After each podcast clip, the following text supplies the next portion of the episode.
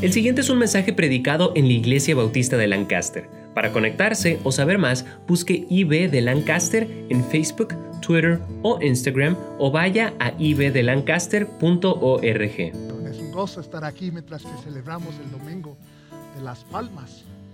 Y como dijo el pastor, estamos pensando en Cristo, acordando de Cristo. Esta noche vamos a estar tomando la cena del Señor y vamos a estar acordándonos de su muerte. Y luego el próximo domingo celebramos su resurrección. Es día de resurrección. Al Cristo vivo sirvo y en él, él en el mundo está. Y sabes que quiero que abrimos nuestras Biblias al libro de Juan, por favor, si fuera tan amable, al libro de Juan. Vamos a iniciar este, este servicio acordándonos y nada más leyendo en el capítulo 19 del libro de, Juan, del Evangelio de Juan, empezando con el versículo 13. Interesante, como dijo el pastor, que tenemos que estarnos acordando, acordando. Y qué bueno que Cristo dijo, acuerda. Y esta noche lo vamos a estar haciendo. Voy a leer, por favor, empezando con el versículo 13. Usted nada más me sigue. Entonces Pilato, oyendo esto, llevó fuera a Jesús y se sentó en el tribunal en el lugar llamado el, enlosado, y en hebreo, Gabata. Era la preparación de la Pascua y como la hora sexto, entonces dijo a los judíos, he aquí vuestro rey.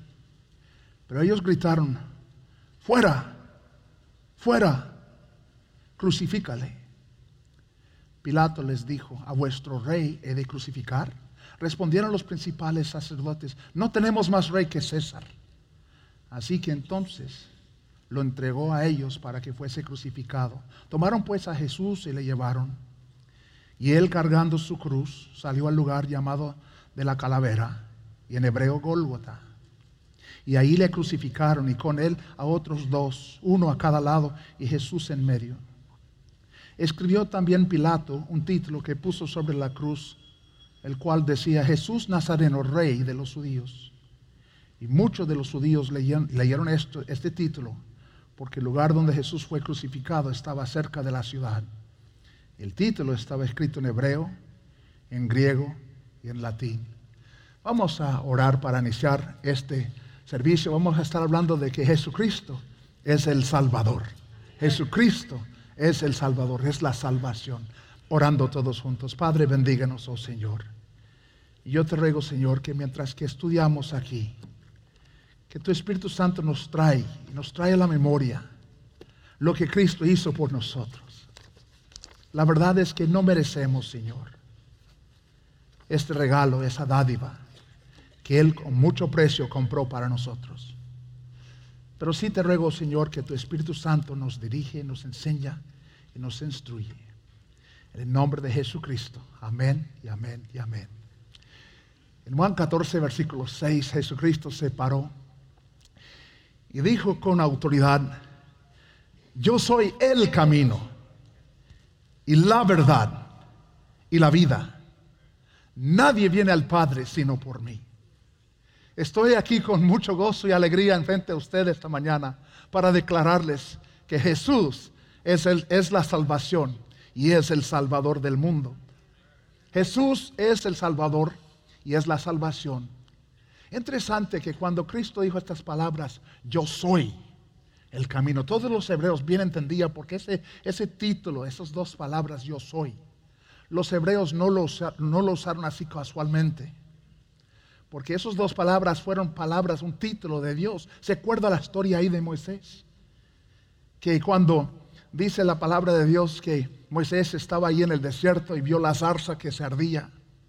Y cuando Moisés acercó a aquella zarza, dice que Dios le dijo, ahora sí quiero que cumples lo que yo te di para que me la cumplieras cuando fuiste joven. Y Moisés contestó, pues, ¿quién soy yo? Yo no puedo, yo no soy capaz. Y Dios dijo, bueno, no importa quién eres tú, lo que importa es que yo voy a estar contigo. Y luego entonces Moisés preguntó, pues, ¿quién es usted? ¿Cuál es su nombre? Y se acuerda allí en Éxodo capítulo 3, versículo 14, dice, ah, yo soy el que soy. Este es el nombre de Dios. Él no es el Dios del yo era ni el Dios de yo seré, es el Dios del yo soy, porque Él vive fuera de tiempo. Usted y yo somos criatura de tiempo. Usted y yo somos criatura de tiempo, así es que pensamos en términos de pasado, presente y futuro. Pero para Dios está fuera de tiempo. Y Él nada más piensa en, que está todo enfrente de Él, el pasado, el presente, el futuro, a la misma vez. Quiero declararles que Jesucristo es el Salvador número uno, porque Él es el gran yo soy. Y Él aquí declaró diciendo, yo soy el camino, la verdad y la vida. Dice, yo soy. Y eso es, importante porque piénsalo, cuando Cristo murió por nosotros, cuando Él murió por los pecados, usted y yo ni habíamos nacido. Entonces todos nuestros pecados en términos de, tiempo fueron futuros. Y Él murió hace dos mil años pagando por pecados en, en, términos de tiempo no cometidos. Pero para el yo soy, Él mira todo. Aquí está la creación del mundo y aquí está el fin del mundo y Él está mirando todo. Y aquí nace Daniel Garlic y aquí muera Daniel Garlic. Él está mirando toda la vida. Así es que Cristo es el Salvador, porque Él es el gran yo soy. Y en la mente de Él mis pecados, aún en tiempos no cometidos, ya se habían cometido. Y Él, quien no conoció pecado, se hizo pecado por nosotros y murió por nosotros. Cristo es el yo soy. Y eso es decir que Él es el Dios con nosotros. ¿Se acuerda la historia navideña? Cuando el ángel apareció a la Virgen y dijo, he aquí, recitando ahí el texto del Antiguo Testamento, una virgen concebirá y dará a luz un hijo y llamará su nombre Emanuel, que traducido es Dios con nosotros. Dios con nosotros. Jehová Dios se hizo carne y Él es el gran Salvador. Él es la salvación porque Él es el quien murió por nosotros. Él es el quien pagó por nosotros. La verdad es que dice allí en Juan 1.1, en el principio era el verbo. Y el verbo, dice la palabra de Dios, estaba con Dios. Y el verbo era Dios. Escúchame, la verdad es que yo no puedo entender cómo es que el verbo estaba con Dios y a la vez era Dios, pero la Biblia lo declara y yo lo creo. Jesús es el gran yo soy, porque Él es Dios Jehová, creador del universo en carne. Estaba yo en Venezuela platicando con un hijo de, ah, de un líder de la religión que dice que, que Cristo no es Jehová. Y él me preguntó, yo no soy erudito, yo no puedo saber cómo es que este versículo se ha traducido bien. Dice en la Biblia que hemos traducido en nuestra religión, han cambiado estas palabras.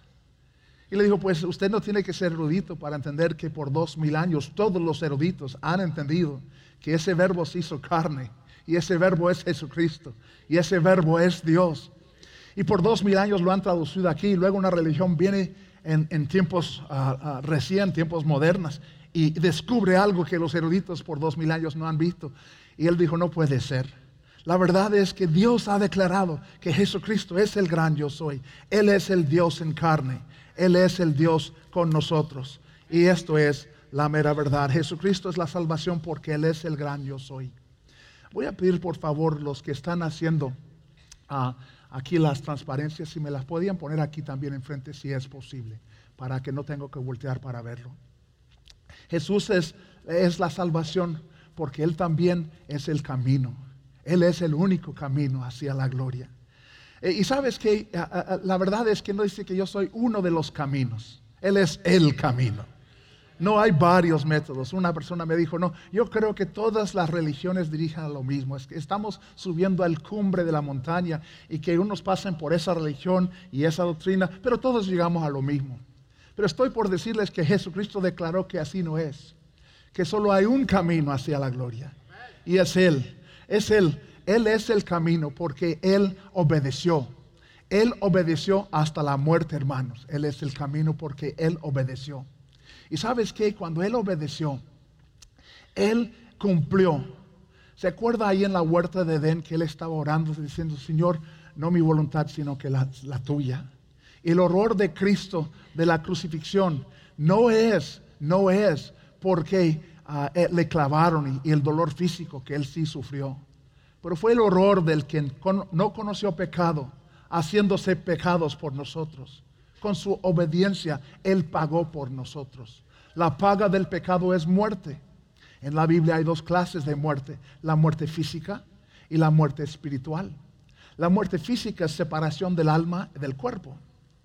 Y todos usted y yo vamos a algún día tener nuestro día de partida. Pero la muerte espiritual es separación del alma de nuestro Dios. Y lo que nos está declarando es que la consecuencia del pecado es separación de Dios porque Dios es santo, santo, santo y no aguanta pecado. Y el Dios santo quien servimos no aguanta ni un pecado. ¿Sabes cuántos pecados tenemos que cometer para estar destituidos, alejados, separados de la gloria de Dios? Con uno. Y la verdad es que hemos cometido mucho más que uno.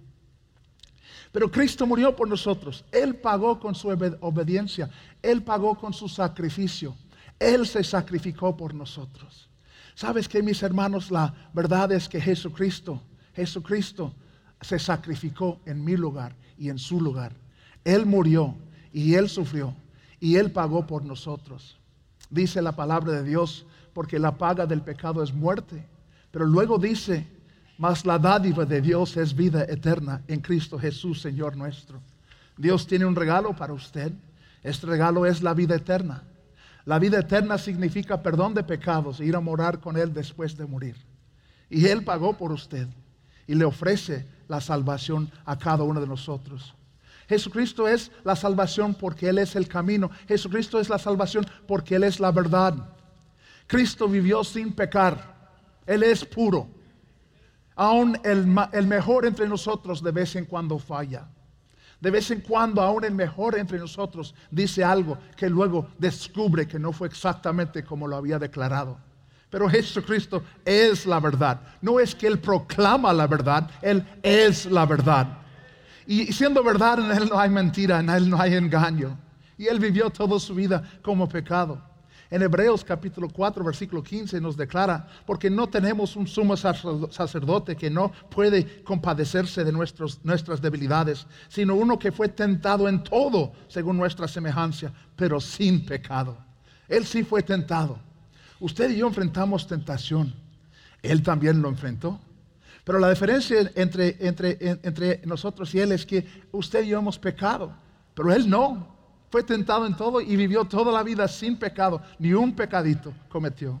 En todo cumplió. Yo no puedo pagar por sus pecados porque yo debo los míos.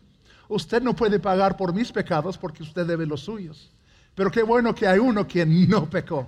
El quien es la verdad, la pura verdad. Y este quien no pecó, murió por nosotros. Y dice la palabra de Dios en 2 de Corintios capítulo 5, versículo 21, al que no conoció pecado, por nosotros lo hizo pecado, para que nosotros fuésemos hechos justicia de Dios en él. Él no conoció pecado, pero Él puso nuestro pecado en su cuerpo. Y en su cuerpo Él pagó por nosotros. Él sufrió por nosotros. Y Él pagó todos los pecados él pagó todos, pero no todos van a ir a la gloria. Aunque Él pagó por nosotros, no todos van a ir a, la gloria porque cada uno tiene que tomar una decisión de o recibir lo que Él hizo, recibir lo que Él pagó, recibir lo que Él compró, o tratar de lograr la entrada, a, a tratar de lograr la justicia de, otro, de otra manera. Interesante que en Romanos capítulo 5, versículo 8, y ustedes que lo saben de memoria, recítalo conmigo. Ah, allí en el versículo 8 dice, mas Dios muestra su amor, todos juntos, mas Dios muestra su amor para con nosotros, en que siendo aún pecadores, Cristo murió por nosotros. La iglesia no murió por usted, Cristo murió por usted. La iglesia no salva, Cristo salva. El bautismo no murió por usted, Cristo murió por usted. El bautismo no salva, Cristo salva. Las buenas obras no pagaron por sus pecados. Una buena obra hoy no puede limpiar una mala obra de ayer. Cristo sí pagó por sus pecados. Él es el quien salva. Jesucristo es el Salvador porque Él es la verdad. Y el versículo 9 nos declara del mismo capítulo 5, pues mucho más estando ya justificados en su sangre, por Él seremos salvos de la ira. ¿Quién es el que le justifica a usted? La sangre de Jesucristo. ¿Por quién somos salvos de la ira? Por Cristo. Porque Él es la verdad. Porque Él nunca pecó. Porque en Él no hay mentira. En Él no hay engaño. Él es la verdad. No es que proclama la verdad. Él es la verdad. Y no puede proclamar otro por quien es. La verdad es que Jesucristo es el Salvador. Es, es la salvación porque Él es el Salvador del mundo. Y Jesucristo es la salvación porque Él es la vida. Oh, mis hermanos, gloria a Dios que en unos ocho días vamos a estar celebrando la resurrección de Jesucristo. Yo les dije la última vez que tuve el gusto de estar aquí enfrente de usted, que si yo voy a poner mi confianza en alguien para vida eterna, yo quiero que ese alguien esté vivo, que le haya funcionado. Y la verdad es que en 1 de Corintios capítulo 15, versículo 55 nos declara, ¿dónde está, o oh muerte, tu aguijón? ¿Y dónde, oh sepulcro, tu victoria? Estoy aquí con gozo para anunciarles que Cristo es la vida, que la muerte ya no tiene aguijón y que el sepulcro ya no tiene victoria. Cristo triunfó y Él es el quien murió por nosotros y el quien es el Salvador del mundo. La verdad es, hermanos, que la salvación es, está en Jesucristo porque Él es el yo soy. Él, la salvación está en Cristo porque Él es el camino. Y la salvación está en Cristo porque Él es la verdad. La salvación está en Cristo porque Él es la vida. Y nos ofrece hoy esta vida. A mí me encanta lo que termina diciendo el versículo 23 de Romanos. Muchos de ustedes lo saben de memoria. ustedes que lo saben, cuenta conmigo. Allí, Romanos 6, 23. Dice, porque la paga del pecado es muerte. Y qué bueno que el versículo no termina allí. Porque continúa diciendo, recítalo conmigo lo que lo saben. Mas la dádiva de Dios es vida eterna en Cristo Jesús, Señor nuestro. Oh, mis hermanos, Dios tiene un regalo para usted, una dádiva, un obsequio. Y muchos están queriendo merecer este regalo. Muchos están queriendo merecer esta dádiva. Muchos están queriendo merecer este don de Dios. Pero la verdad es el que el tratar, pagar por ello es un insulto al quien lo, lo ofrece. Cuando alguien le ofrece a usted un regalo porque le ama a usted, alguien le dice, un ser querido viene en su cumpleaños en otro gran evento de su vida y vienen y, le traen un regalo y se lo ofrecen, aquí, aquí tengo un obsequio, un regalo para usted. ¿Verdad que será un insulto? Será dudar del amor de ellos, decirles, ay, muchas gracias. Entonces lo que voy a hacer es lavarte el carro mañana. Te voy a cortar el pasto. Permíteme hacer algo para pagarle por ese regalo. Es un insulto, porque lo, están ofreciendo en amor. Y sí les costó, pero por amor se lo están ofreciendo. Y cuando usted entonces dice, pues yo dudo de su amor, yo dudo de que de verdad me lo des sin querer algo de mí. Entonces yo voy a pagar por ello, yo voy a hacer algo por ello. Es un insulto. Y así con nuestro Dios. Todas las religiones falsas del mundo están parando para decir este día que usted y yo tenemos que hacer algo para merecer ser salvo tenemos que cumplir. Y las religiones ah, varían y tienen diferencia de opinión acerca de qué es lo que tenemos que hacer. Pero estoy por decirles que esta enseñanza es falsa. Porque la realidad es que usted y yo no tenemos que hacer algo para ser salvo. Lo que usted y yo tenemos que hacer es recibir lo que Cristo ya hizo. Y Él es la vida. Él ya pagó. Todo está terminado. El sepulcro ya no tiene victoria. La muerte ya no tiene aguijón porque Cristo es la vida. A mí me encanta ahí en primero de Juan capítulo 5, versículo 11. Ustedes que lo saben de memoria, recita por favor el texto conmigo.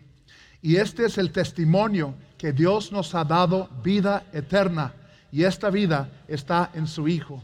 Por favor, repite este versículo conmigo una vez más. El que tiene al Hijo tiene la vida. Y el que no tiene al Hijo de Dios no tiene la vida. Este es el testimonio que Dios nos ha dado vida eterna y esta vida está en Cristo. La vida está en Él. Y dice la palabra de Dios, es como que si aquí el bosquejo representa la vida, dice que la vida está en Cristo. Y luego dice, el que tiene al Hijo, también tiene la vida. El que no tiene al Hijo de Dios, no tiene la vida. Jesucristo es la salvación. Él es el Salvador del mundo, porque Él es el yo soy. Él es el Dios Todopoderoso, quien hace dos mil años en tiempo conoció todos mis pecados y también los suyos. Y hace dos mil años murió por ellos y pagó por ellos.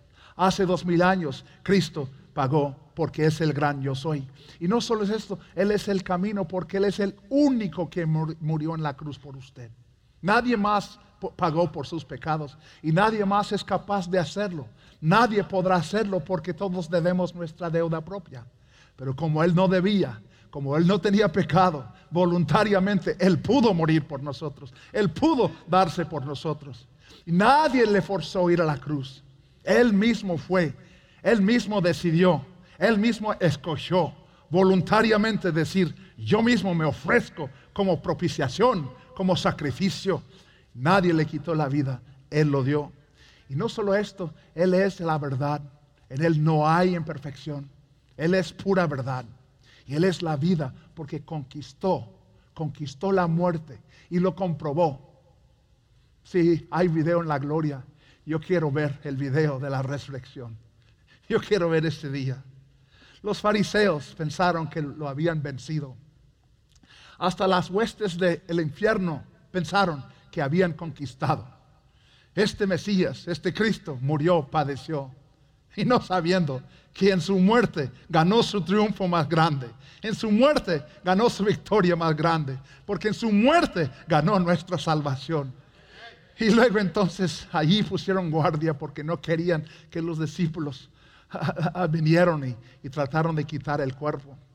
Y esos discípulos en temor por su vida, allí refugiados, escondiendo, en temor sabiendo que si mataron ya al maestro, también estarán buscando a nosotros ahí escondidos por su vida, vinieron unas damas con un reporte.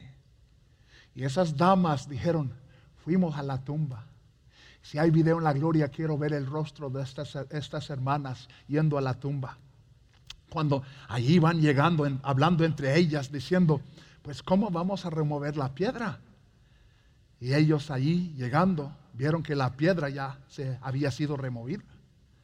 Y, sabemos que Dios no removió la piedra para que podía salir él. Sabemos que Dios removió la piedra para que pudieran entrar ellas y ver que no estaba.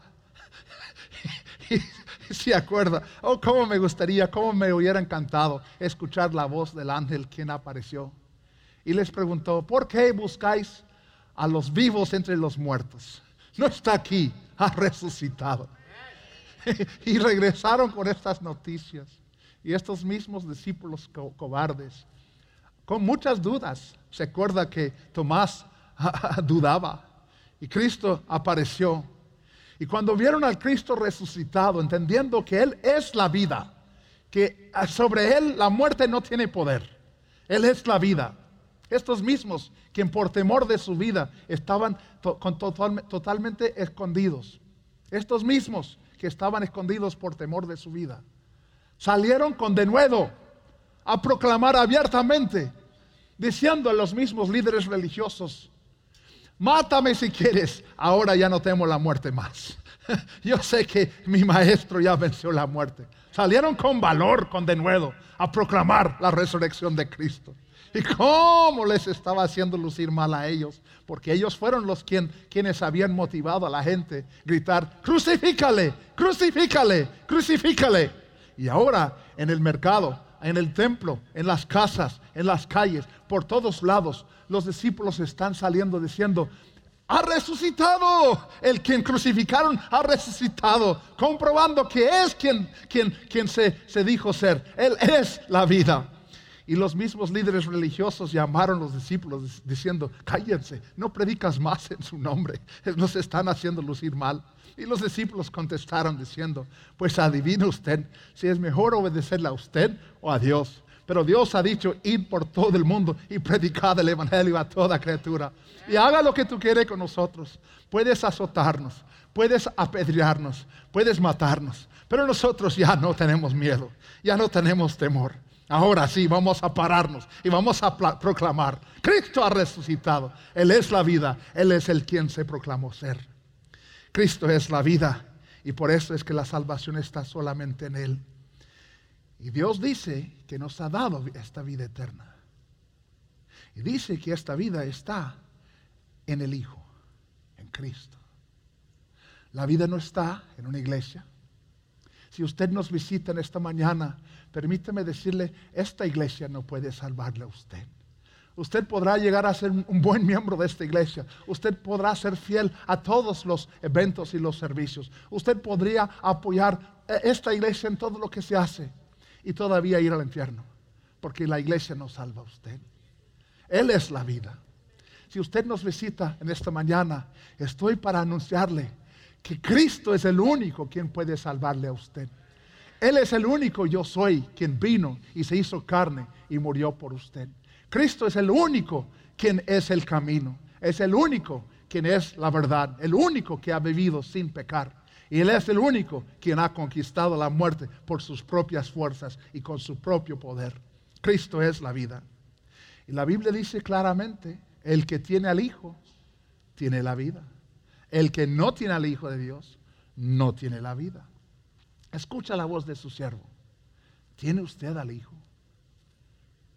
Porque me parece ser que esta es la pregunta más importante de toda la vida.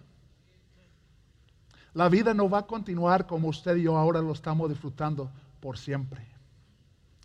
Tarde o temprano, o en la muerte o en el rapto, usted y yo vamos a tener nuestro tiempo de partida. Y todos sabemos que este tiempo de partida se nos acerca. Estaba contando ayer acerca del rey que tuvo su payaso. Y ese payaso le hacía reír en todo. Y ese payaso hacía sus necedades, sus tonterías. Y, el rey eh, de broma le dio un premio. Le dio un gran medallo como los que tienen los atletas en las Olimpiadas. Ese medallo decía, al hombre más necio de todo el reino te premiamos. Y le pusieron al payaso este, este premio, pero un día el rey estaba pero muy enfermo y los doctores le decían que no había mucha esperanza. Y él para aliviar su espíritu decía, pues este payaso siempre me ha aliviado, siempre me ha dado risa, siempre me ha... Y entonces invitó al palacio a entrar ahí donde él estaba. Y el payaso entró y, y vio al rey muy caído, muy triste y dijo, oh rey, ¿qué es lo que le pasa? dijo el rey, es que estoy para tomar una jornada, estoy para tomar una partida.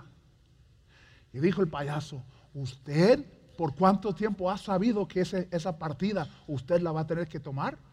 Y dijo el rey, toda mi vida yo he, estado enterado de que algún día esa jornada la iba a tomar. Y dijo el payaso, ¿y usted se ha preparado para esa jornada? Y dijo el rey, pues fíjese que en realidad no lo, no lo he pensado mucho. Y el payaso paró. Le dijo, rey, ese premio que me has dado no es mío. Porque ciertamente una persona que ha sabido que toda su vida va a tomar una jornada y no se ha preparado, es el más necio de todo el reino. Y se lo dio al rey el premio. Permíteme decirles algo. Usted y yo tenemos nuestro tiempo de partida. Y la pregunta más importante no es qué ha hecho usted. No es si usted ha vivido bien. Porque aunque usted dejar de pecar, todavía debes lo que has cometido. Una buena obra hoy no borra una mala obra de ayer. Como les dije hace pocas semanas, si uno roba el banco, aunque deja de robar bancos, la policía todavía le está buscando. El dejar de pecar no le absuelva de haber pecado. Y si uno roba el banco y regala todo el dinero a los huérfanos, una muy buena obra, pero la policía está todavía buscando. Porque al hacer algo bueno hoy no le borra la culpabilidad de ayer. Solo la sangre de Jesucristo nos limpia de toda maldad. Jesucristo es la vida. Él está dispuesto a salvarle a usted. Pero la pregunta más importante es esta. ¿Tiene usted al Hijo? Porque si usted tiene al Hijo, dice la palabra de Dios, que usted tiene la vida. Y por último, permítanme decirles que Jesucristo es el camino porque el versículo termina diciendo, para darnos las cosas bien claras, dijo, yo soy el camino yo soy la verdad, yo soy la vida. Y para que nadie se, confundiera, dijo, nadie viene al Padre sino por mí. Estoy por decirle que Jesucristo es la salvación, Él es el Salvador, porque es el único mediador entre Dios y el hombre, Jesucristo, el Dios hombre. Dice allí en 1 de Timoteo capítulo 2 versículo 5, porque hay un solo Dios y un solo mediador entre Dios y los hombres, Jesucristo, hombre. El título Cristo Era un título que solo se aplicaba al Mesías, al Emanuel, al, al, Dios con nosotros profetizado del Antiguo Testamento. Pero aquí dice que Él no solo es el Jesucristo, el Dios, es Jesucristo hombre. ¿Y porque es Dios hombre? Él tuvo por mamá María, pero no tuvo ningún papá humano, porque es Dios y nació de una virgen, la Virgen María. Él es Dios en carne, el Emanuel, el Dios con nosotros. Y eso es de suma importancia, porque usted quita la deidad de Cristo y la humanidad ya no tiene mediador. Y usted quita la humanidad de Cristo y la humanidad ya no tiene mediador. Pero porque Él es el Dios hombre, Él es el mediador. Él es el quien nos une con Dios. Se acuerda allí en el Antiguo Testamento, Jacob vio esta escalera y Cristo es esa escalera. Él es el que nos une con Dios. Interesante que dice la palabra de Dios en Romanos 10. Y por favor vayan en sus Biblias a Romanos 10 porque vamos a terminar el estudio de esta mañana en estos textos. Romanos 10. Cristo murió por todos, pero no todos van a ir a la gloria. Porque cada quien tiene que tomar una decisión. O de recibir a Cristo, recibir la salvación que Él ofrece o rechazarlo. Y para ser salvo usted tiene que creer y usted tiene que recibir. Dice la Biblia en Juan 1.12, más a todos los que le recibieron, a los que creen en su nombre, les dio potestad de ser hechos hijos de Dios. Muchos creen, pero usted tiene que creer y recibir. El versículo 9 nos dice que si confesares con tu boca que Jesús es el Señor, y si creyeres en tu corazón que Dios le levantó de los muertos, serás salvo. Hay que confesar con la boca, hay que recibir y hay que creer en el corazón. El versículo 10 también es muy claro. Dice, porque con el corazón se cree para justicia, pero con la boca se confiesa para salvación. Para ser salvo usted tiene que creer. Y estos días es importante que entendemos que estas verdades, estas doctrinas son necesarias para ser salvo. ¿Cuántos aquí creen que Cristo nació exactamente como la Biblia dice? Levante la mano si usted cree. ¿Ah? ¿Usted cree que Cristo nació? La Biblia lo declara. ¿Cuántos creen que Él vivió sin pecar? La Biblia lo declara. ¿Cuántos creen que Él voluntariamente murió por nosotros en la cruz del Calvario, como la Biblia lo declara? Levante la mano bien alta. Yo sí creo, la Biblia lo, lo declara. ¿Cuántos creen que no quedó muerto, pero el tercer día resucitó de los muertos? Amén. Yo creo. Bueno, usted ya cumplió con la primera parte. El creer es cumplir con la primera parte. Pero luego dice que con la boca se confiesa. Para recibir a Cristo, nada más hay que hablarle, nada más hay que pedírselo. Algunos dicen, yo recibo a Cristo todos los días y de eso no hablo. Hablo de un evento como el día que me casé con mi Teresita. Amén. En que yo decidí decirle a ella en frente de Dios y de los hombres y de los allí congregados, le decía a ella en inglés, I do. Le decía, sí, te recibo. Y gloria a Dios, milagro de milagros, ella también dijo lo mismo. Amén. Dios es muy bueno para con su siervo. Escucha la voz de su siervo. ¿Ha tenido un momento en que usted le ha dicho a su Cristo, sí, yo quiero que tú me salvas? Yo ya no voy a confiar en mí mismo. Ya no voy a confiar en ninguna cosa, ninguna religión, ninguna iglesia, ningún... Yo voy a confiar en ti. Tú eres el quien pagó por mí. Tú eres el quien derramó su sangre por mí. Tú eres el quien resucitó por mí. Yo ahora voy a poner mi fe en ti. Sí, yo quiero que tú me salvas. Algunos no quieren decirle sí a su Cristo. Porque saben que en decirlo, Cristo mismo les va a cambiar. Y eso sí es cierto. Cristo es capaz, Dios es capaz de cambiarle a usted.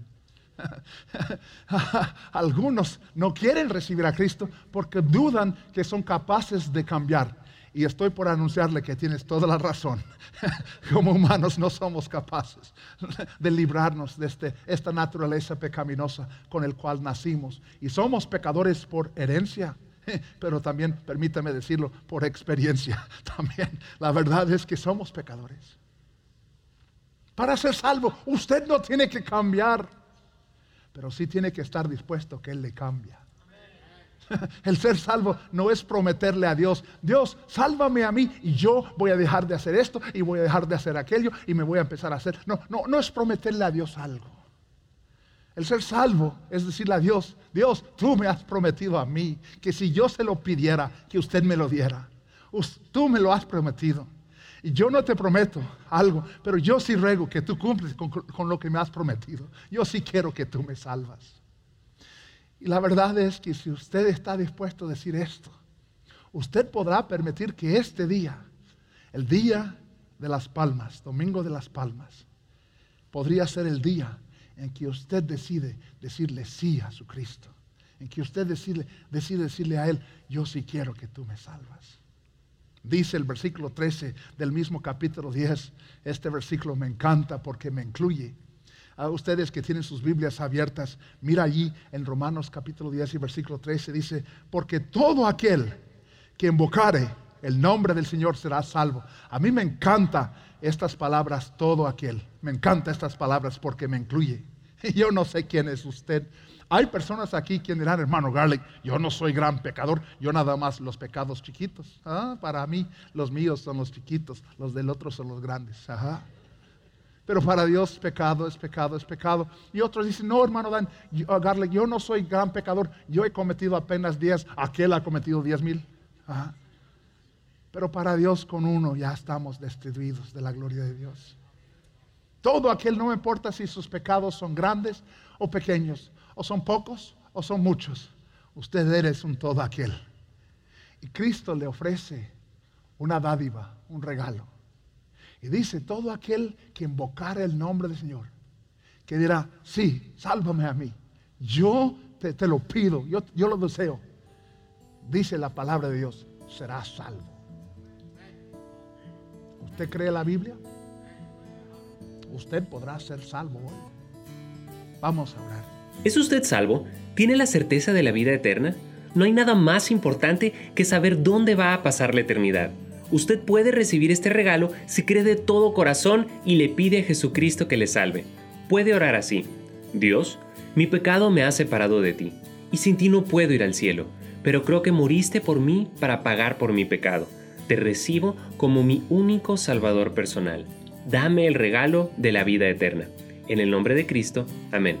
Si tomó esta decisión, queremos alegrarnos con usted. Marque al 1-800-688-6329 o conéctese buscando IB de Lancaster en Facebook, Twitter o Instagram para hacer cualquier pregunta. Gracias por escuchar este podcast de la Iglesia Bautista de Lancaster. Que Dios le bendiga.